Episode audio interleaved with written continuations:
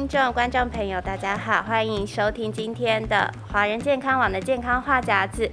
那我们今天呢，其实要讨论的话题就是小朋友在九月之前都要待在家里，然后让很多爸爸妈妈，尤其是需要居家工作的，就觉得非常的精神紧绷，然后以至于家庭关系变得很紧张。那我们在面对这种长时间需要居家相处，然后跟小朋友二十四小时黏在一起的生活，到底该怎么样去跟孩子相处，或者是调整自己的心情呢？那我们今天呢，其实有请到两位专家跟大家一起来参与话题。那第一位是我们儿少精神科的医师李秀娟医师，是，嗯，大家好，主持人好。好，第二位是我们的家福基金会的资深社工师李轩义督导。大家好，金肉妈妈好，Hello，大家好。我觉得最近就是我自己的妈妈群组里面真的是一片哀嚎。那很多妈妈她们因为其实现在也不是说呃。不用上班，就是居家工作。所以我有一些妈妈朋友，他们为了要白天盯小孩，同时上线上课，然后呢又要做午饭跟做晚餐，然后再加上呢他们自己又有工作要做，有线上会议，然后大概每隔半个小时，小朋友就会来，妈妈妈妈妈妈，大概国小的啦，然后他们就觉得 天哪，精神很紧绷。然后有的加上就是老公还在家，然后可能夫妻相处摩擦变更多，哇，这真的有很多很很很 悲悲壮的故事哦，就很多吵架。那我不晓得像现在这个状况，就是呃，两位专家有没有遇到，就是有一些爸妈就已经开始求助的的一些案例，或者是。该怎么处理？对啊，这个摩擦实在是非常的多了哈。就是说，哎，小孩子他可能趁趁见缝就插针嘛哈。看妈妈在忙啊，对不对？那我就多玩一下，五分钟十分钟也是赚到的嘛哈。然后这个还有孩子跟孩子之间，因为他本来是跟同学相处嘛，对。可是现在真的是一个很特别的一个状况，就是说，都整天二十四小时都是跟家人相处。那这些互动的线条也就会变成太复杂了一点，这样子。因为你本来可以不用看到你讨厌的那个美眉，呃，那么多个小时，可是他他就他又占住爸爸妈妈的这个爱，嗯，但是呢又又很烦，然后他又没有责任，那我呢又要做功课，我就心很很很很纠结嘛，对不对？按这个气呢，当然是趁爸爸妈妈不注意的时候，我就。动一下，妹妹一下，这样子哈。对，有手足的，他还会有这个手足吵架的时间。然后功课其实也是一个很特别的一个状况，就是说，不是在教室里面嘛，嗯，所以呢，跟老师其实没有互动。对。那没有及时的互动啊。对。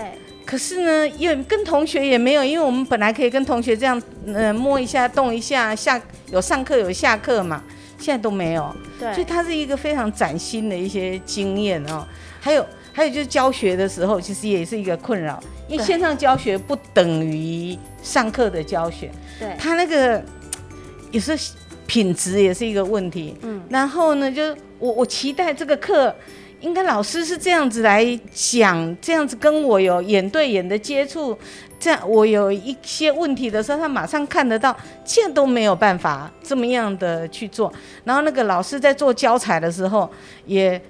呃，不要说死板了哈，因为其实大家大家都没有经验，对，哦，那我们都完全没有经验的情况之下，呃，设备也不见得够，是。然后你说要怎么传神？有时候我们去看人家哈佛的课程，说哦，可以这样及时，可以互动到多好，其实没有这样，没有，我们在台湾没有没有办法这样子上，所以那个整个一个品质也差很多。这问题非常的多。我这边可以举一个身边例子哦，就其实是我们班上小朋友的状况。他就是他妈妈就有一天传了一张照片来，他儿子就这样躺在地上，然后在那边啊，就是我不要做功课，我不要上线上课，然后。他妈妈就非常苦恼，因为他催不动这个小孩。那老实讲，你在跟老师没有面对面的状况，你其实你看不到，你没上那堂课，你偷偷跑掉了，其实你是没有办法有老师的那个威严去镇住你，说你会接受到一些处罚，或是同学会觉得你很奇怪。对啊，因为老师跟妈妈不一样啊。那所以两位在这方面有没有一些建议？根据啊家福基金会二零二一一年在这个呃家长的职能教教养跟生活情境的调查中有发现，百分之九十点二的家长其实愿意理性来引导孩子的作息跟生活常规，可是呢，现实面上面。百分之八十多的这个家长，其实会说自己真的会生气，一定会生气呀！我觉得今天只有那个 就是大师等级的，他可以频繁的看着他在那边闹。正常爸妈一定会被牵动情绪。没错，所以呢，在这里提供了这个亲子互动停、看、听三步骤给家长，怎么实际做？呃，停呢？先暂停情绪，让自己呢安稳一下。其实家长安稳，孩子就安稳。那听呢是放在看的前面。那我们看看一看孩子，看一看自己的状态。那在什么样的呃情况里面我们会生气？嗯，那再来我们就听，呃，先理性了，先安静了，我们就可以开始倾听，倾听孩子的挫折在哪里。我们的挫折在哪里？再一起来讨论，理性的沟通，这样子其实蛮有帮助的。嗯，那可是其实以我实际的经验，就是嗯，我先分享一下我自己个人经验是，其实小朋友在之前就是哎，因为我们家爸爸二零一九年有中风嘛，所以他在中风之后，小朋友其实是有一点点就是情绪不稳的状况，所以。我也看了很多书，我也了解很多道理。可是你实际遇到小朋友在那边闹的时候，我觉得有的时候停这件事情很有帮助，就是你要让你自己的情绪先脱钩，理性先出来。没错。但我觉得有难度的是后面的看跟听，因为孩子在。没有被引导过的状态下，他又很喜欢跟妈妈撒娇撒尿撒闹，所以他其实很难直接讲出他的需求。哎，是是，在这个部分上面，我们就有这个机会让孩子多抱你，因为呃，孩子会在冲突之后会特别想要跟妈妈拥抱，这是代表他需要你的爱，他要证明，即便我做不好，你依旧爱我，所以在。通常冲突之后，孩子就会一直跟爸爸妈妈讨爱，嗯，所以拥抱在这个时候也可以介入。所以医师也是这样建议嘛？因为我觉得有的时候这会有一个衡量，就是我们哦这些妈妈很可怜，都是要一直从网络爬文。所以之前我们也有说过，就是小朋友在闹的时候，你不可以给他抱抱，因为他们会觉得，哎呦柿子我就挑软的吃，以后我只要。就是达不到要求，我就这样子闹，妈妈就会抱抱。医生该怎么办呢？我我一点都不反对抱抱。哦，我觉得真的在这样的一个生活的一个情境，其实嗯，大家都很很 stress out 嘛，都都都很很多的压力这样子。那拥抱不只是对孩子有帮助，嗯，我觉得对父母其实也是一个。蛮好的一个疏解的一个妙方啊，哈，是。那除了这个拥抱以外呢，就是我们心中，我们父母就是有理性嘛，所以，所以我们就会去想说，我们的目标其实是为了要教养，对。那我们的原则都是希望这个教养是有效率，对，然后是一个朝一个正确的方向在走，对。所以，我们除了拥抱以外，我们在呃，传授，呃，就是在输出我们的话的时候，其实蛮重要的。同时，我们也在观察对这个孩子，然后我们也让他知道，这样一个温暖的拥抱以外呢，呃，他的责任感跟我们的责任感，嗯，那孩子，我想都不是不愿意学习。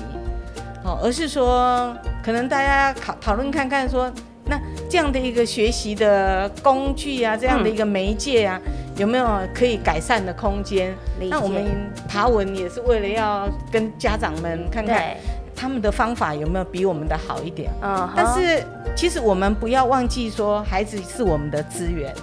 哦比如说这句话他最了解，我们从爬文一看了很多的意见以后，不见得能够实施在我们的家，对，所以我们可以跟孩子们讨论说，哎、我有问过哈，那个某某妈妈啊，比如说我们金肉妈妈，她有提到说，哎、可以怎么做怎么做。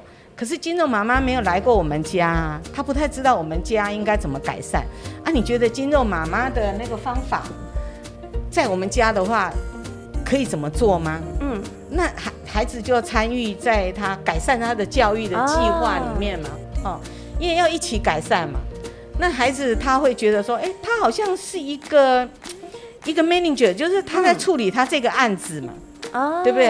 他处理他这个案子，他也会贡献出意见来，他会讲说，哦，那个妈妈讲那样子虽然是很好，可是在我们家是行不通的，嗯，哦，啊，为什么行不通呢？我告诉你，哦，他就会讲，其实我们家就是妈妈，你不要哈、哦，我要读书的时候你就一直送点心来嘛，哦，太太爱了，你知道吗？太多爱了，哦，对，那结果呢，这个反而是一个干扰。还有就是说，妈妈，我在上课的时候，你不要一直来观察嘛，这好像督学一样。不被信任的感觉，，对，所以他可能他跟你提一些方法来，哦，这样那你可以看看，哎、这个是不是你能够接受？嗯。其实你的原则也只是为了说，我这个教教学能够顺利去进行嘛，对，对不对？那只要不是太离谱的，我觉得我们还是给了孩子们的这个意见，我们有听进去嘛，那、大家一起来改善。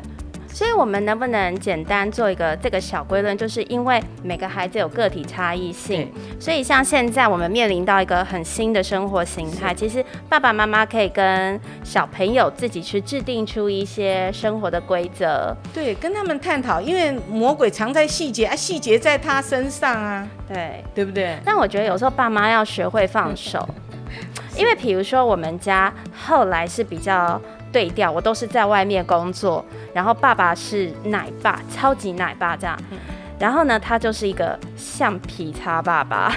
曾经有过，他就是小朋友在念书的时候，他就一定要搬一个椅子在旁边，看他一笔一笔的写，然后写一个字写一个字，写错了，写歪了，数字算错了，然后后来小朋友压力很大哎、所以其实两位是不是会建议，像现在线上课，我们反而应该要放手，让他们自己上课，嗯，一一一定程度吧。对哦一定程度。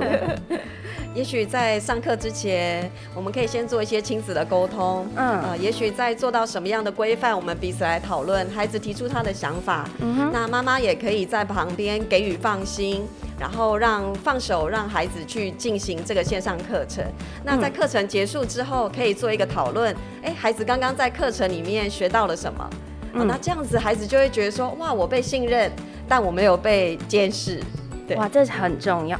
我这边还可以分享一个我自己的小 paper，因为其实我们家算是非常和乐，然后小朋友被。控制的很好，哎，没有控制啊，他自自己规律的很好，对，所以我我觉得其中有一个是我每天会定半个小时到一个小时，是我们全家一起运动的时间，嗯，很棒。然后这段时间的运动呢，我会真的很认真哦，就是我会让他做很多核心肌群的训练，就是你们可以想象，现在你们开 YouTube 那种什么高强度间歇训练啦，呃，徒手运动啦，我就让我的小朋友做，而且我陪他一起做。哇，然后我发现好处是，呃，经过这个月下来，他每天九点半就睡觉，因为累。然后还有就是他的体能进步很多，所以他反而在学习的时候是更有专注力的。那不知道两位对于就是所谓的这个。帮小朋友在家多培养放电的时间、运动的时间，他们对于实际情绪的改善，或者是学习专注力的改善，是不是有一些真实的数据或是个案是可以辅证的？呃，在我们的实际的观察里面，其实，在亲子的教育上，运动都非常重要。因为现在很兴盛正向的运动心理学，在这个部分运动，所以金融妈妈用了一个很棒的方式，在训练孩子的体力，还有他的专注力。其实不是为了专注力，是为了体力。可是你却得到了一个很棒的副作用，叫做专注力。哇，因为很棒很棒。所以其实现在在呃在家里的时间很多。但是每天二十到三十分钟的这个运动是非常需要的，不仅孩子，家长也是。是。所以刚刚您有提到说，家福现在的线上课也有运动体能课吗？是，就像在青少年的工作上面，我们会请我们的那个舞蹈老师，呃，他呃每周一次做一个舞蹈的一个小小影片，提供给青少年，然后还有防疫的这个舞蹈。哎，所以他们只要搜寻家福基金会的网站，就可以找到这个线上课吗？呃，其实再多一点搜寻，在粉砖上面，呃，台北青角就可以找到这样的一个青少年的角落的对，青角是是，对，所以是亲亲子的亲吗？两个。台北青角是青少年的青，那文山青角呢是给青呃呃大概六岁以前的孩子，是亲子的亲。哦，对，两种，对两种。所以如果你家是青少年要看这种线上课呢，请你搜寻家福青角。是青少年的青，然后如果是像我一样是国小小朋友或是幼儿，那就请你搜寻家福的青角，是亲子的亲，是是是，OK，对。我自己分享一下，就是我们之前呢学校的，因为我现在在念就是运科的研究所嘛，然后之前我们有一个演讲，那个老师他就是，哎，应该说那个教授，他找了国小四年级的小朋友，然后呢，他就是在每周的两天的体育课，把十分钟的国民健康操热身。换成一些平板撑、深蹲、好金鸡独立站这些比较偏体适能的动作，结果一个月以后，小朋友就只是多了这二十分钟的训练，每周哦，整个体能都进步很多，哎，嗯。嗯，超棒的，很有帮助，很有帮助，真的很有帮助。然后，嗯。我这边还有一个很有趣的例子哦，就是我自己没有想过，因为其实像我们家小朋友，他一直都会有一些学习专注力的问题。然后总而言之，我兜了很多圈、很多圈、很多圈。后来呢，也是有去找了，就是小朋友的的这个精神科，然后哎，好像都很正常。结果最后是发现他天生身体的肌肉张力比较少。所以他就是，比如说坐在书桌上时候，他就会这样，啊，久了就累，然后就会这样，然后学校老师就会觉得他不专心，就会骂他，然后久了之后，他可能就有一点信心的问题，或者是说他的小小手指的力量不够，所以他在写字这些会比较慢，然后呢，他就会有挫折感。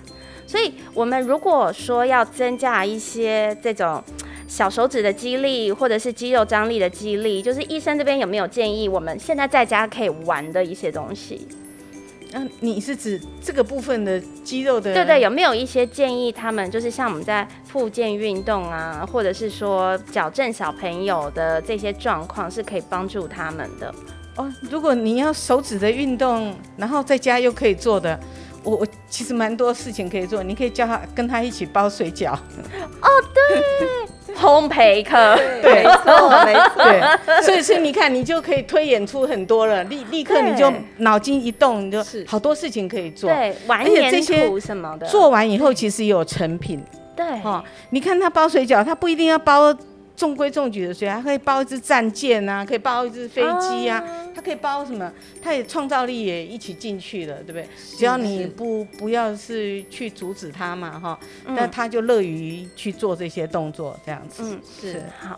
很棒，这很棒哎！不过我们现在还是要回归回来哦，就是哎，我们现在可能有提供了大家一些解方嘛，就是你要跟小朋友去讨论他自己的计划跟作息，然后我们要带他们玩一些，不管是做水饺啦、烘焙啦、画图啦，还有一些体能训练哦。附带一提，就是除了家福的课程。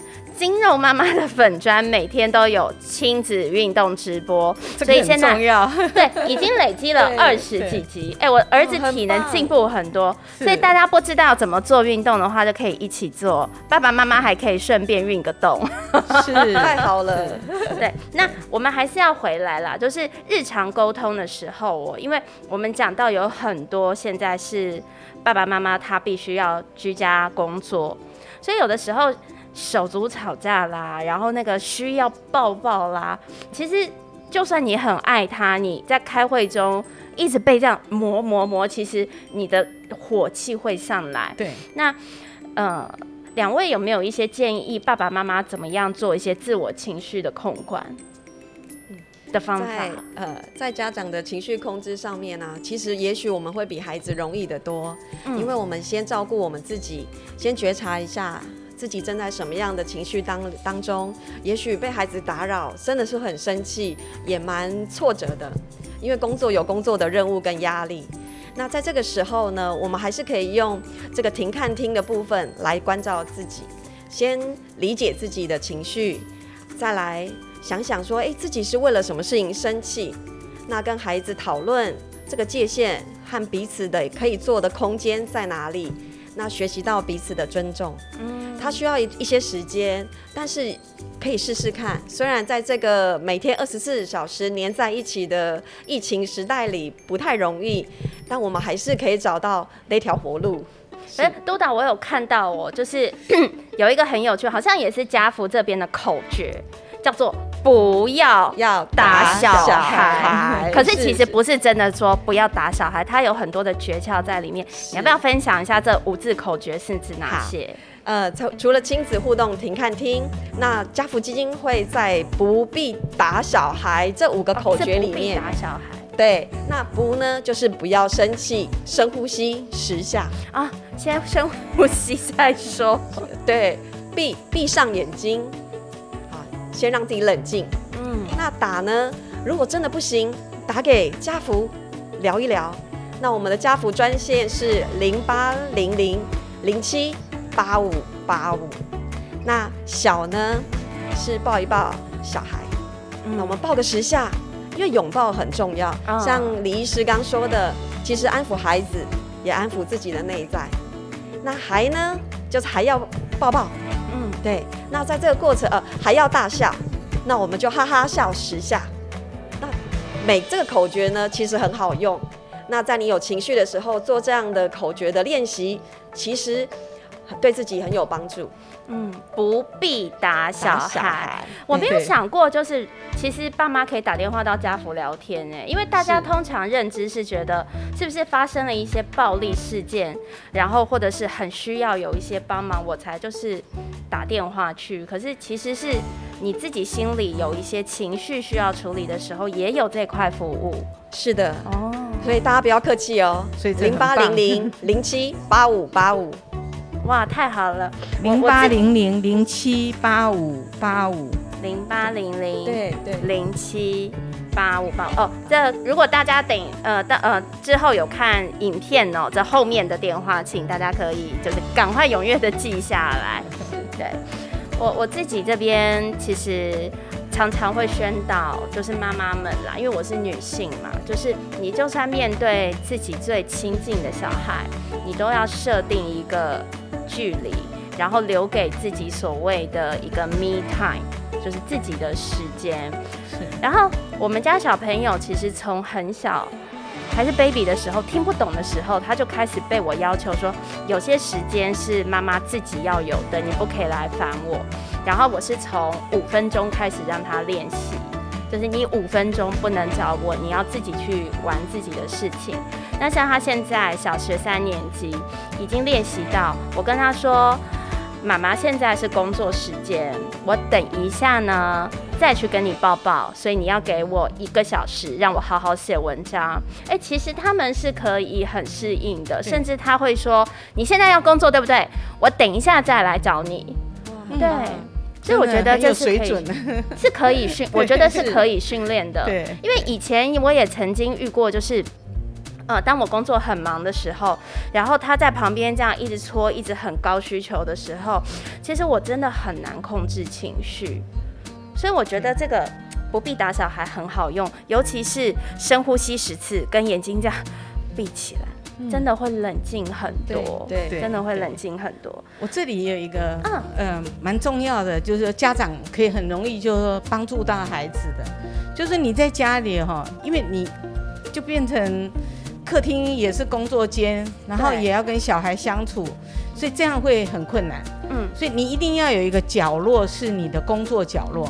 哦。那这个工作角落呢，现在很容易去买那个有色的胶布嘛，对，好，你就弄一个红色的 corner，你你弄一个长方或一个一个怎么样的一个形状，爸爸在这个区里面或妈妈在这个区里面，就是不准打搅他，哦哦，因为他们就会小小孩的话，他会看地上，然后走走走到那边红线，所以红线不可以进去。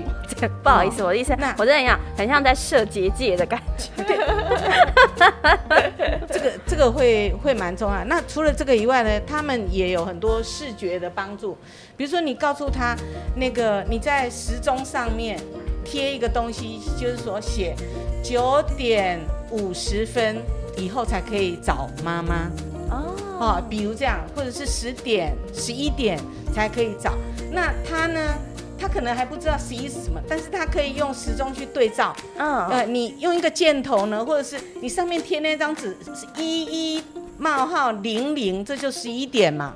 那当那个时钟真的到那里的时候，他就知道哇，爸爸下课了。哦，对好棒哦 OK，很棒的所以你要用很多东西去帮助他。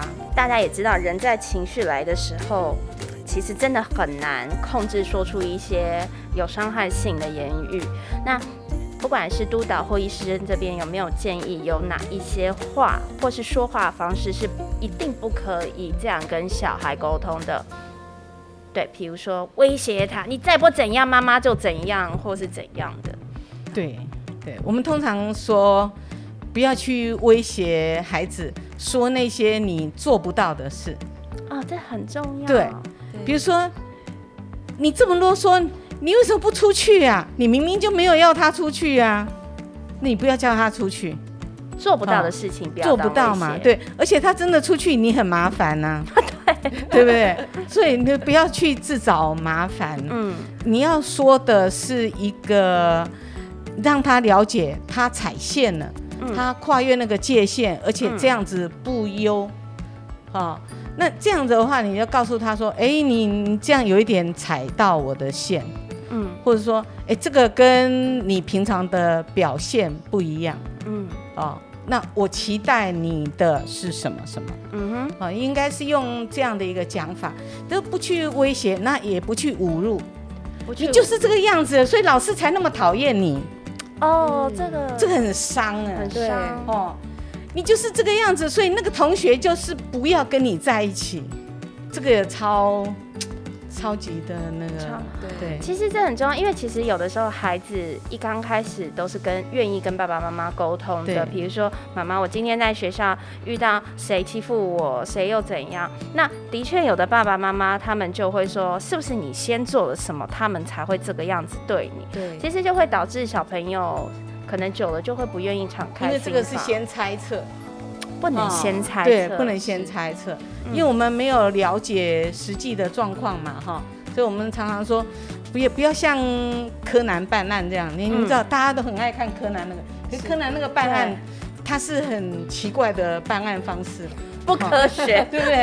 一点都不科学，对不对？他说哦，就是什么什么什么，然后就呃嗯弄出来乱猜以后哎，对，不要乱猜。所以我们就是要像刚刚讲的听一听看嘛，哈。对对嗯，对。不要妄自帮他们下结论。对，不要帮他们下结论，嗯。要去听，然后去看看这里面有什么东西是我们能够了解，或者是我们能够去。所以不要太快去下结论，嗯哼，呃不要太快给方法。嗯，哎，那你你明天就怎么做怎么做就可以怎么样子，太快了。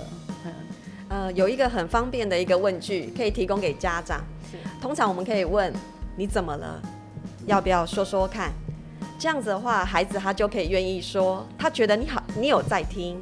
那即即便你你也有你的建议在后面，但是我们先听完了，孩子也会觉得他被你接纳。